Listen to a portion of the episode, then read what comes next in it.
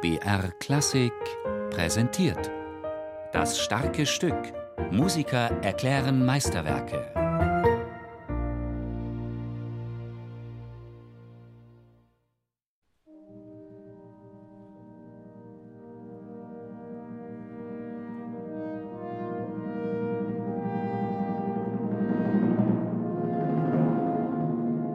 Well, I must say that when I wake up Ich muss gestehen, dass ich manchmal völlig deprimiert aufwache, weil ich mit meiner eigenen Komposition nicht glücklich bin. Manchmal schafft es nicht einmal eine dritte Tasse Kaffee, mich aufzumuntern. Dann gibt es einen Ausweg, nämlich die erste Version der fünften Sinfonie anzuschauen und zuzugeben, dass sie tatsächlich nicht besonders gelungen war, um dann bei der letzten Version festzustellen, dass es ein Meisterwerk geworden ist.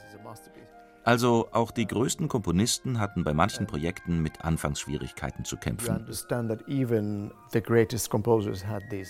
projects that did actually not turn out right to, to start with.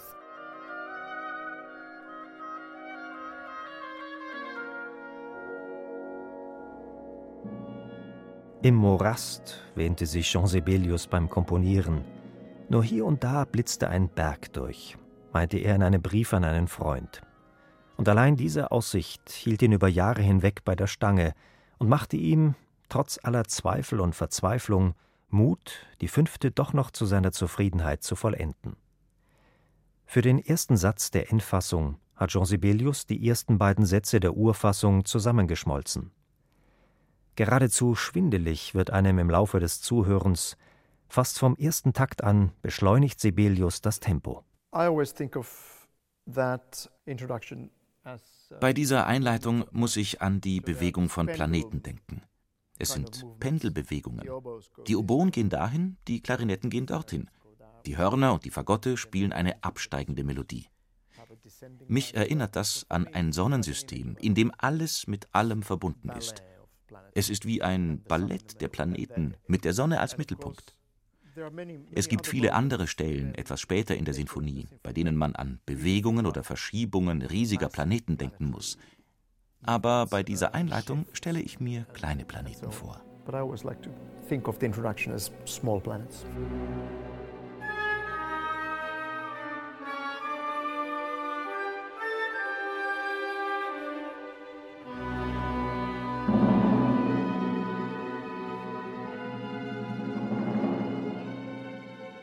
Das eigenwillige Bild der wandernden Planeten findet sich in Sibelius höchst eigenwilligen musikalischen Mitteln. Motive werden ungewöhnlich eng verwoben, so dass man sich bei jedem Hören über neue Nuancen wundert. Das Tremolo in den Holzbläsern sorgt für galaktischen Wirbel, genauso wie die Verdichtung in der Dynamik. Immer wieder wird man von ungewöhnlichen wie auch ungewohnten Höreindrücken überrascht.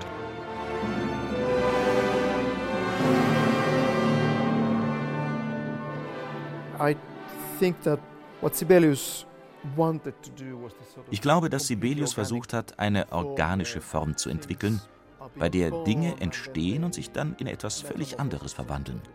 Man kann es mit der Evolution eines Schmetterlings vergleichen. Das erste Stadium ist die Larve, dann entsteht die Puppe und schließlich kommt der wunderschöne Schmetterling heraus. Ich glaube, dass Sibelius sich diese Art von Metamorphose vorgestellt hatte, die ihm aber nicht auf Anhieb gelungen ist.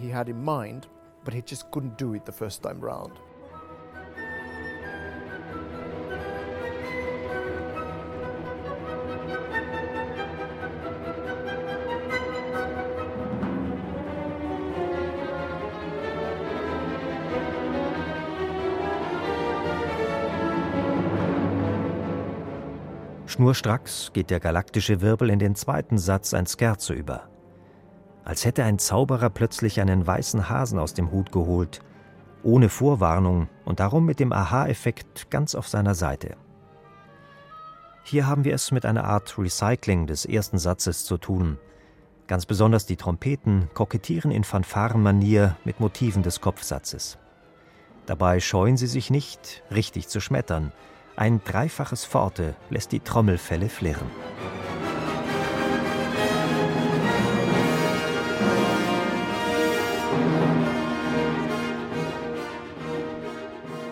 Überraschend entspannend mutet dem Vergleich zur bisherigen Experimentierlust der dritte Satz an, ein Andante.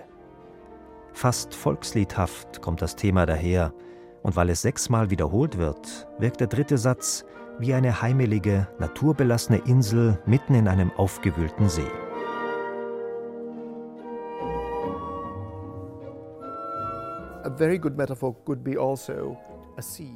Also eine gute Metapher wäre auch das Meer oder ganz allgemein das Wasser.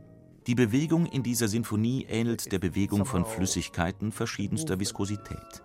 Manchmal fließt sie wie Wasser, manchmal wirkt sie fast statisch, wie Sirup oder eine ähnliche Flüssigkeit. Jedenfalls werden bei den meisten, die diese Musik hören, Bilder aus dem Bereich der Natur hervorgerufen und keine aus dem Bereich der Technik, der Architektur oder von etwas von Menschenhand geschaffenem. Immer geht es um Organismen.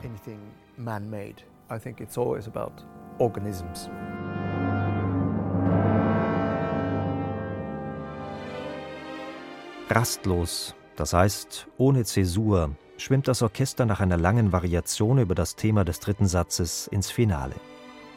Es gleitet elegant und flink hinüber, wie ein Kanu über kleine Stromschnellen.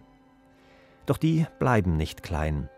Die Streicher, beginnend mit dem Bratschen, zeichnen eine auf und abwogende Linie, die immer heftiger wird. Bis wieder einmal die Holzbläser, gleich einer Staumauer, den Strudel zum Stoppen bringen. Dann kommt das Thema, einprägsam wie ein Lied. 16 Schwäne, die über Sibelius flatterten, haben ihn dazu inspiriert.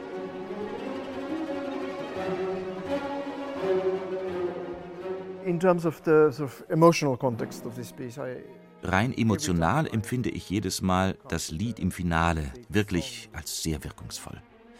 Auch in den Gesichtern der Musiker sehe ich, wie sehr sie von dieser seltsamen Kombination aus Noblesse und Traurigkeit berührt werden. Es liegt auch ein Gefühl von Abschied darin. Durch ein sehr merkwürdiges Licht wird diese Stelle einfach einzigartig.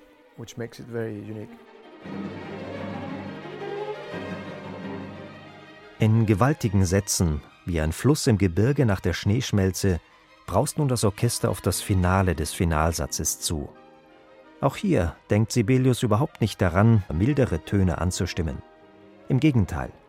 Quintensprünge, Sechsten, Septime und schroffe, fast abgerissene Akkorde scheinen diese dritte Variante der fünften Sinfonie besiegeln zu wollen. So muss es sein und kein bisschen anders.